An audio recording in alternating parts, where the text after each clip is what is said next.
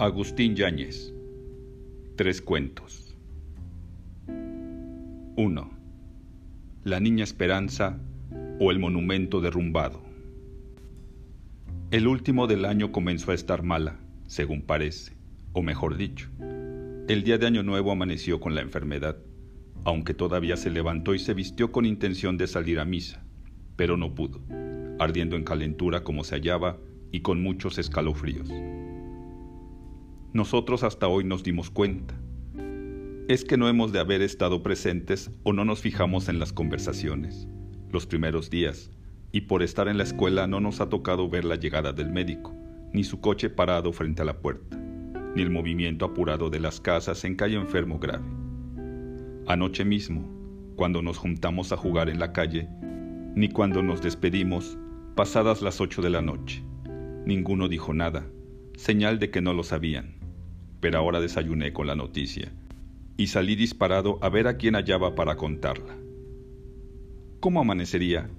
Oí que mi padre preguntaba con preocupación, y mi madre, con ese tono de voz velado cuando algo la mortifica, respondió, Parece que peor, según dijeron en la lechería y en la panadería. Sea por Dios.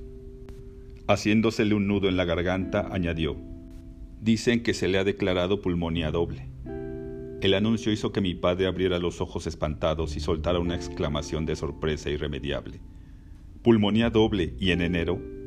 Dios no lo quiera. Dentro de un rato iré a preguntar cómo sigue. La plática fue llenándose de miedo ansioso. La interrumpí con frenéticas preguntas. Al saber de quién se trataba y desde cuándo, como había empezado a estar mala, sentí una revoltura de sosiego, de tristeza muy grande y de alegría vengativa. No sé si por esto, si por la cara de aflicción que tenían mis padres o por la voz temblorosa de mi madre, se me atragantó el desayuno. Tarde se me hacía para echarme a la calle con tamaña noticia. No encontré a ninguno de los muchachos. La curiosidad me llevó a pasar por la casa de la enferma, desviándome del camino de la escuela, pues al fin era temprano y haría tiempo para toparme con alguno de los amigos en cuya compañía, cuántas veces, hemos pasado por la misma casa con el deseo casi siempre callado, sobreentendido, secreto a voces de la palomilla, con la intención de ver a la que ahora, todavía se me hace imposible, no lo creo, está enferma. Ella, tan lozana y garbosa, que nos deja encandilados cuando la miramos. Hallé cerradas las ventanas y entornada la puerta del zaguán, que por lo regular he visto siempre abiertas. Me acogí a la esperanza de que sería por lo temprano de la hora tanto más que adentro no se notaba movimiento, ni vi entrar o salir personas mientras estuve espiando, y fue mucho rato, hasta que recordé la escuela y que alguien podría preguntarme qué buscaba, qué hacía parado allí, o que mi madre llegara. Volví a pasar junto a la puerta, volví a ver de reojo, nada descubrí. Emprendí carrera, olvidado el deseo de ser yo el primero en dar a los muchachos la noticia. Al irlos encontrando, unos en la escuela, otros a la salida o en la tarde, ya todos lo sabían. Los más no daban señales de que les hiciera fuerza, y esto no dejó de dolerme. Yo, por mi parte, no tuve calma ni atención en la escuela, nomás pensando en la enferma, representándomela en las distintas formas en que muchas veces la he visto y, sobre todo, la he imaginado en secreto, muy seguido, y hasta creo que, sí, tengo que confesarlo, es muy cierto la he soñado con bastante frecuencia. Y son de lo más bonitos sueños que recuerdo, sin saber bien a bien el motivo. Distraído por completo de las clases, la mañana entera, se juntaban a esas figuraciones otros pensamientos y mil ocurrencias, que tampoco sabía de dónde, inesperadamente iban saliendo, y hasta sorprendían en los labios palabras extrañas que no recordaba conocer y, de momento, se han vuelto a olvidar. También cavilé sobre lo que sentía al tener la noticia. Escarbé dentro de mí buscando la causa del sosiego que me produjo de pronto, y principalmente de la alegría vengativa.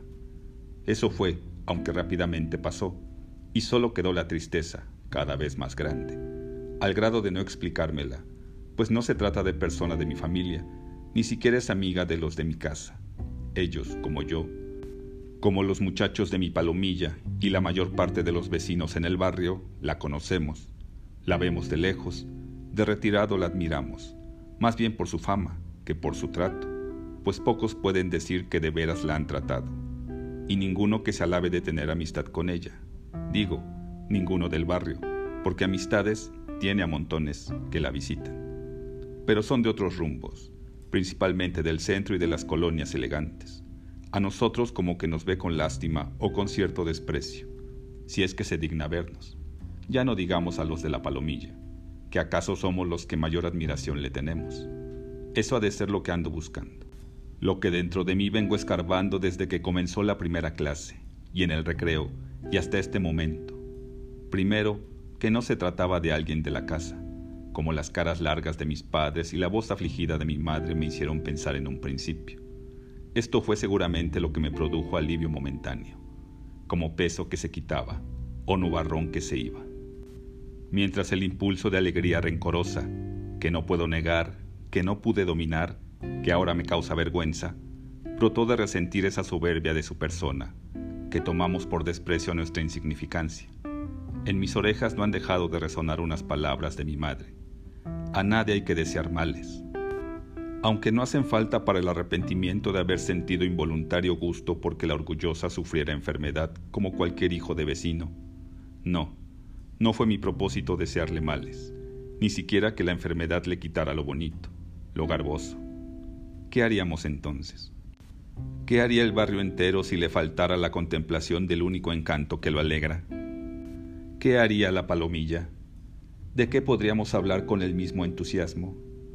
¿A dónde iríamos dominados por secretas intenciones cuando nos llega el aburrimiento y nos arrastran oscuras ganas de adivinar misterios? Misterios de mujer sin quererlo, se me ha ocurrido este pensamiento que por igual me infunde harta vergüenza y me hace gozar desconocidamente. Misterios de una, esa, entre todas las mujeres. A todo esto, se alzó la impaciencia de salir y correr en busca de noticias frescas. Qué insoportablemente larga, horrible la prisión de la escuela, y cuán imposibles las escapatorias que discurrí. Al fin pude salir, correr lo seguro sería marchar directamente a casa y preguntar a mi madre. Una fuerza irresistible nos hizo descaminarnos, rodear, dirigirnos, pasar, detenernos, contemplar la casa consabida. Sin decírnoslo, nos habíamos juntado varios muchachos. Esperábamos, yo al menos, ver el coche negro del médico, que siempre nos hace gran impresión cuando lo vemos parado en alguna casa del barrio. He oído que le dicen coupé, ya viejo aunque relujado, tan viejo como el caballo que lo jala, negro también, y como el cochero, tieso, vestido de negro, el chicote listo en una mano y la rienda en la otra. Más bien parece cochero de funeraria, dijo una vez, no recuerdo cuál de los muchachos. Pero ahora no estaba, no lo vimos. Ha de haber venido antes, pero seguían cerradas las ventanas y entornada la puerta. Ni siquiera los pájaros cantaban dentro no los oímos. Los muchachos decían palabras extrañas, feas y hasta horrorosas. Algunas yo las conocía, otras no. Eran, si las recuerdo bien, tisis, bronquinemonía, derrame cerebral, angina de pecho, tifo, tifoidea, viruela, cáncer, no tiene remedio, estirar el pellejo, se acabó el cuero y la tentación, esto último sí lo entendí bien y por pelado me prendió la sangre. Me hizo avanzar contra el lépero a trompadas. Le pegué dos, bien dadas. Ni las manos metió. Nos apartaron los otros. Y lo peor es recordar que yo también así la he llamado, con esa palabra de plebes, cuero. Y que se me hacía sabrosa otras veces, y muy propia para decir lo que sentíamos al ver a la vecina, o simplemente al pensar en ella o al imaginarla, sin encontrar otra palabra que cuadrara con la mera significación que a ésta le damos.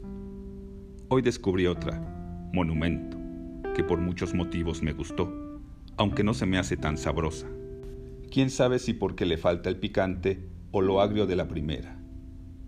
Hoy en la tarde, casi ya en la noche, se la oía un muchacho mayor que nosotros, que por estar en sexto y jugar fútbol, en un club formal, nos ve como si fuéramos microbios refiriéndose a la enferma. Ya no hay a estas horas otro tema de conversación en el barrio, dentro y fuera de las casas, aseguró, poniendo los ojos en blanco.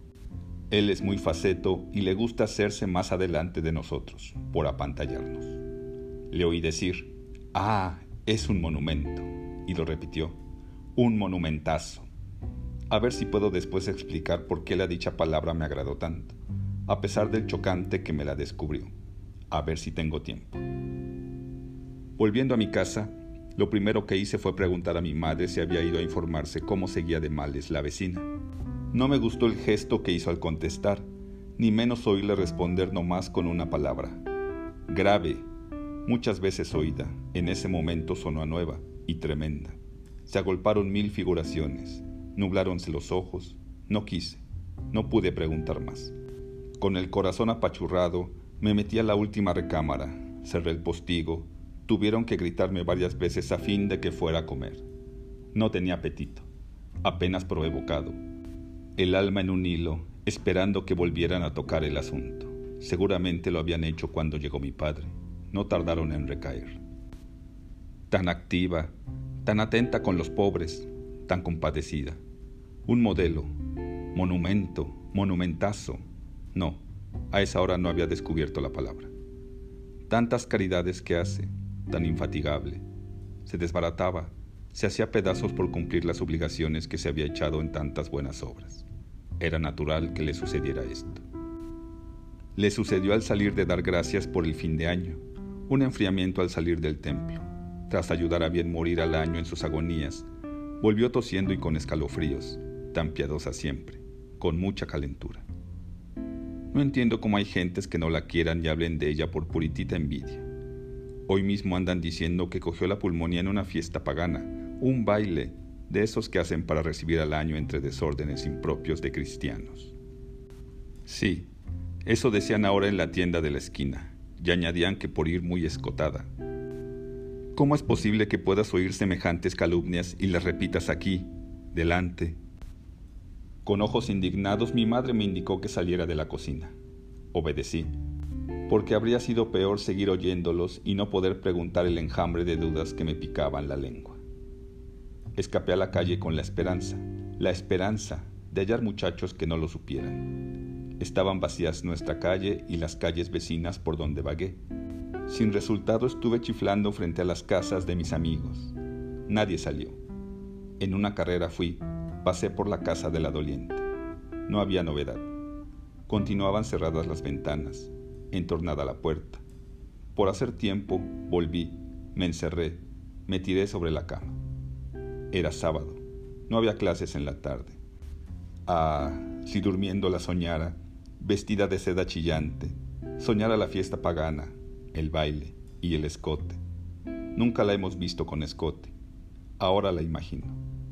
Recuerdo haber oído hablar de trajes indecentes. A ella siempre, la mayoría, la califica de muy decente, aunque no faltan risitas de burla. No pudiendo conciliar el sueño, torné a la calle. Mi madre me regaña por callejero. Ni remedio. No tengo más diversión. Recuerdo haber oído hablar, entre risitas, de las mujeres de la calle, sin entender bien por qué se ríen así cuando los muchachos mientan eso. Que no entiendo. Si a ellos como a mí nos gusta la calle y no tenemos otra diversión y andamos como leones enjaulados. Eso dice mi mamá, cuando no nos dejan, cuando no podemos salir de las cuatro paredes de la casa. Como león enjaulado anduve de acera en acera. Llegaba a la esquina y me devolvía.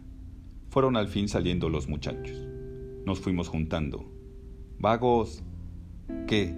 ¿Nacieron en la calle? ¿Que de la calle no quieren salir?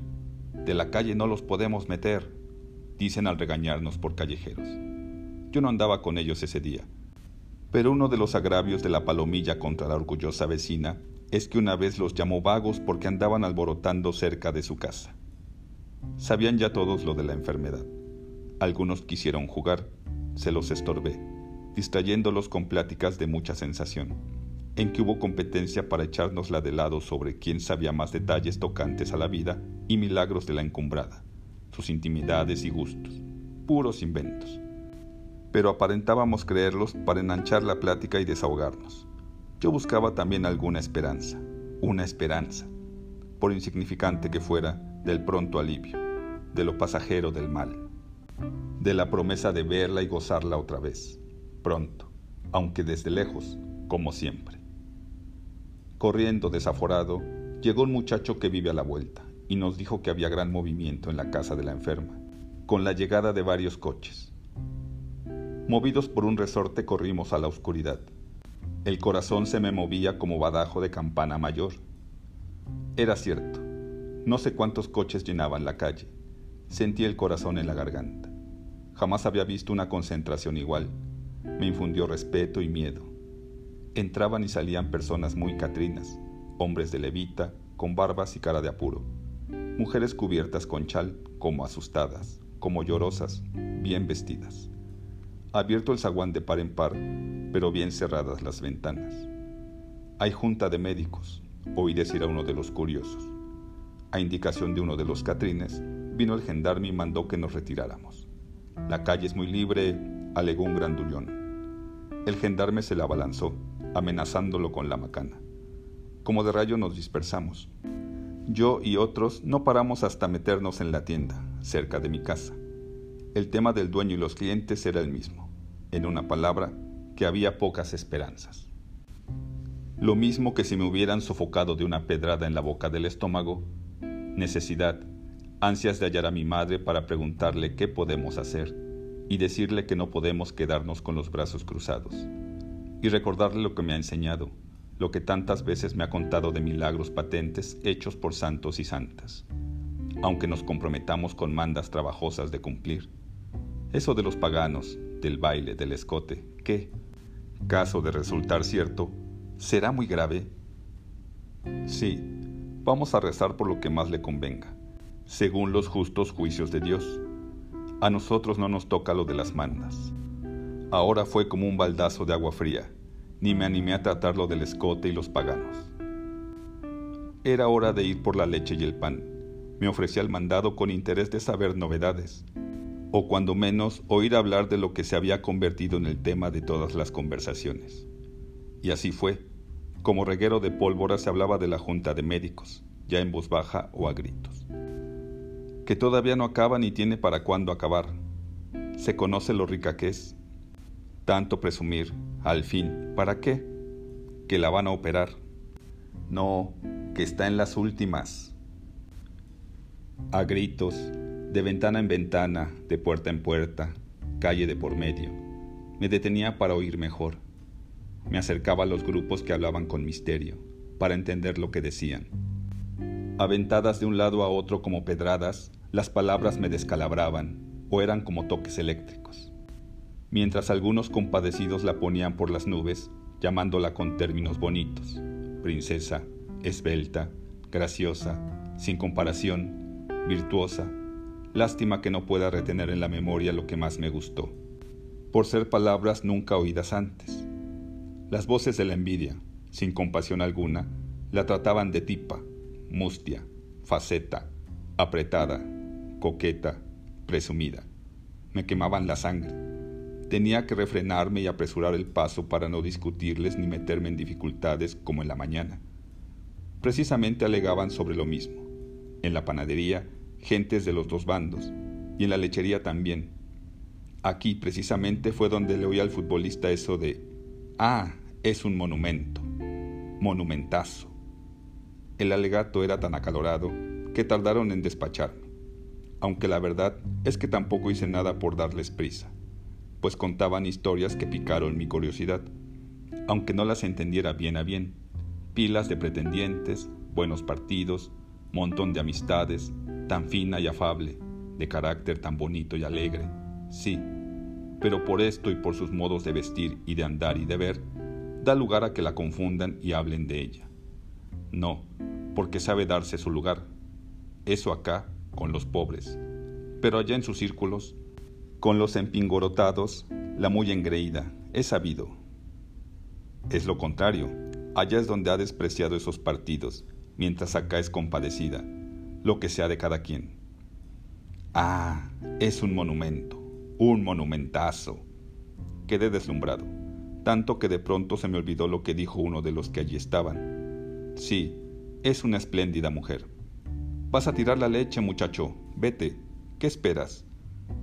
Otro de los presentes comenzó a contar los muchos viajes hechos por la bella. Conoce medio mundo, hasta Tierra Santa y China. ¿Quién sabe cuántos idiomas habla? ¿Del Japón? Volvieron a correrme y no hubo más remedio que dejar de oír. Por el camino vine repitiendo. Es un monumento, un monumento. Estuve a punto de tirar muchas veces la leche. Había oscurecido por completo, y es que anochece muy temprano en estos días. ¿Por qué te tardaste tanto? Ya estaba con pendiente. Oye, madre, acabaría ya la junta de médicos. Yo qué sé. Una cosa es compadecer al mal ajeno y otra andar de entrelucido. Sobre todo no me gusta que seas nervioso. Merendé, y ante la negativa de permitirme salir, hice un buen berrinche. Ni a la iglesia vamos a rezar porque se alivie. Nada valió. La fatiga del día me rindió ni los clarines de las ocho de la noche oí. Me llevaron dormido a la cama y allí me desvistieron. Entre sueños escuché a mi madre. Lo impresionó mucho lo de la niña Esperanza. Y a mi padre, que los médicos todavía tienen esperanzas. Hice un gran esfuerzo por abrir los ojos y despertarme completamente. La niña, la niña Esperanza, Esperanza, Esperanzas. Caí en el sueño echando maromas que no acababan, que no me dejaban parar, volando sin encontrar piso firme. Volando de cabeza sobre plazas con monumentos, entre monumentos de cementerios, frente a monumentos de Jueves Santo, las estatuas escotadas, las hileras de coches negros, las ventanas cerradas, las calles llenas de mujeres, las esperanzas bailando, las rachas de frío persiguiéndonos, yo queriéndola tapar, yo no pudiendo yo queriendo agarrarme al monumento de Año Nuevo, el aire levantándome, alejándome del catre, tumbando las estatuas de la esperanza, estrellándose la niña, la niña, la niña del Japón escotada.